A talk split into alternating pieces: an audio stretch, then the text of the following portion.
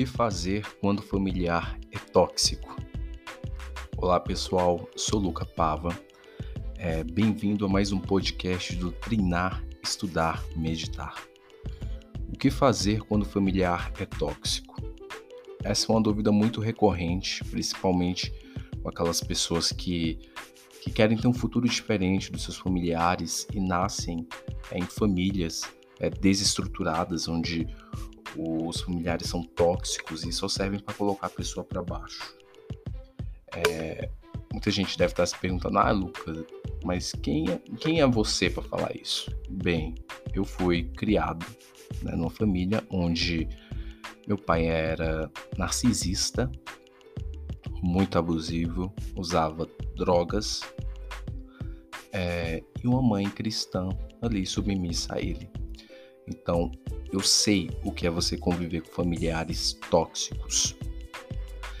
E conviver com familiares tóxicos é muito complicado, é, principalmente quando é um pai e uma mãe, porque são pessoas que ajudam a formar a nossa personalidade. O pai e a mãe são nossas raízes. As nossas, são nossas raízes Existem até uma passagem bíblica onde diz isso, né? Que o pelo fruto conheceis a, a árvore. Isso, eu não sou cristão, tá, pessoal? e quando o pai e a mãe é tóxico, é muito mais complicado. Então, quando é um tio, uma tia, um avô, uma avó, e vocês estão ali no mesmo ambiente, é menos pior, não deixa de ser ruim, mas é menos pior. Mas quando é um pai, uma mãe, aí o negócio pesa, pesa mesmo. É, e eu sou testemunha disso. É, a única forma de se lidar com familiares tóxicos, principalmente pai e mãe, é se afastar. Eu sei é, o quanto isso pode ser complicado, principalmente se o ambiente que vocês vivem é pequeno, como assim pequeno? Eu me lembro que eu já cheguei a morar na minha infância num local que era dois cômodos apenas, né? E era bem complicado, né? Como é que você vai se afastar de uma pessoa e você vive num ambiente que é dois cômodos? Se você já tem um quarto seu próprio, agradeça, né? E se sua casa tem paredes ou o local onde você mora tem paredes que dividem um ambiente de outro, também agradeça. Não é o ideal como um quarto, mas já é um começo.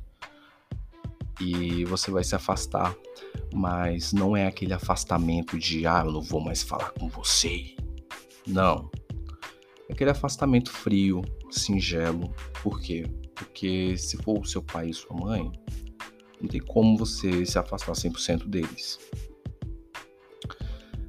É, você vai se afastar no sentido de não revelar detalhes da sua vida pessoal, sabe?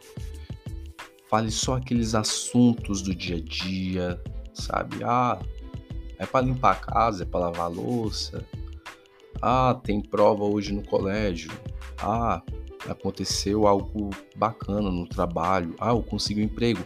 Sabe essas coisas assim corriqueiras do dia a dia. É, nada muito complexo. Então, Aqui a dica é: para lidar com familiares tóxicos, você não vai falar nada do seu mundo interno, do seu mundo pessoal.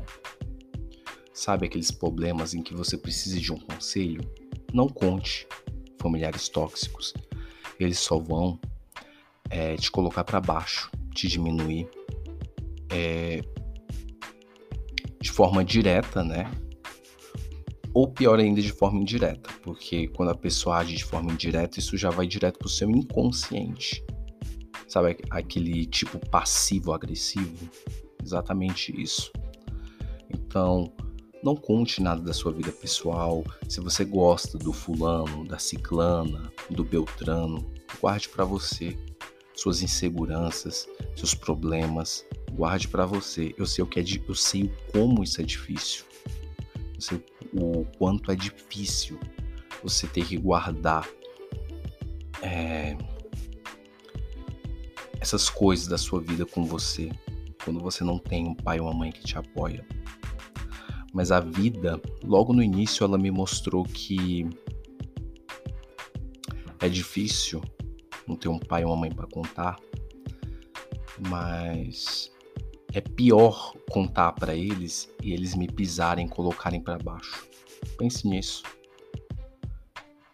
Porque se a vida te colocou numa situação dessa, encare como um desafio positivo para você ser mais forte na sua vida, para você é, ser uma pessoa com um psicológico mais arrojado, para ser uma pessoa mais mais determinada para no futuro, quando você formar a sua família, você já tem um molde do que não fazer. Você já tem um modelo de como você deve cuidar e trabalhar é, com seus filhos, a forma como você vai lidar com eles. É, então, você, o segredo aqui é você não contar detalhes da sua vida pessoal para esse, esses familiares. Você só vai ficar naquela coisa superficial do dia a dia. É, porque é muito difícil né, você ser colocado para baixo, ser pisado, às vezes até agressão física. Né? É muito difícil. Eu sei o que é isso. Então guarde para você é, se por algum motivo você precisar desabafar, procure escrever.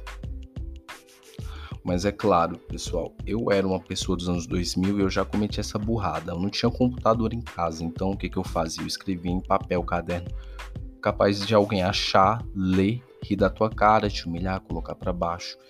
Então tem muitos aplicativos aí no próprio celular né? O Google Keep é um grande exemplo. Eu não estou fazendo propaganda, tá, pessoal? Não estou sendo pago. Mas o Google Keep você pode escrever ou você pode gravar um áudio, né? E é várias notas, você pode dividir por sessões, etc. Aí você desabafa ali, cria um diário pessoal. Na internet hoje é muito melhor, porque ninguém, ninguém pode é, é acessar, a não ser que você dê a senha ou que você permita. Diferente de antigamente, né? Que achavam seu diário suas coisas e. Enfim. Mas é isso, pessoal. Seja o mais parcial possível. Seja superficial. É, procure trabalhar, juntar o seu dinheiro e cair fora. Porque família tóxica é aquilo. É parente sanguíneo. Parente sanguíneo, todo mundo tem. Até animal tem. Agora, parente de alma, aí já é outra história. É, eu costumo pensar que eu nasci numa, numa família que. Como eu posso dizer? Uma família onde apenas eu tive progenitores e parentes sanguíneos. É, porque família de verdade é aquelas pessoas que você se sente bem, é aquelas pessoas que te colocam para baixo. Eu sei o que é sentir um estranho dentro da sua própria casa. Então isso logo me fez é, perceber que onde eu me sinto em casa é aquele local onde eu me sinto bem. Então, procure essas pessoas. É, procure aprender com a vida. Você não nasceu num local assim por acaso. Sabe? Seja o mais superficial possível com esses familiares. É, busque a sua independência financeira. E você vai ver. Você vai encontrar seu verdadeiro lar porque as pessoas confundem, as pessoas elas romantizam muito essa questão da família. Mas na verdade é há uma diferença muito grande entre família de alma, de coração e família sanguínea. Sabe, família sanguínea até animal faz, gente. Agora família de alma, às vezes tua família de alma tá lá do outro lado do mundo. E você aqui às vezes a família de alma você nunca vai conhecer nessa vida, ou você apenas teve um contato, sabe? Contato de vez em nunca, ou até no fim da vida você vai conhecer. Mas família de alma é uma coisa assim eterna. É como se fossem almas gêmeas. Eu não sei se você já teve essa experiência de encontrar uma alma gêmea. Mas o dia que você encontrar uma família de alma, você vai entender exatamente o que eu estou falando. Busque a sua família de alma. Busque a sua independência. Seja forte, tá? É, muita gratidão, pessoal, pela atenção. Espero que vocês tenham curtido este podcast. Curta e nos siga nas redes sociais e compartilhe com seus amigos esse podcast. Até mais e tchau, tchau.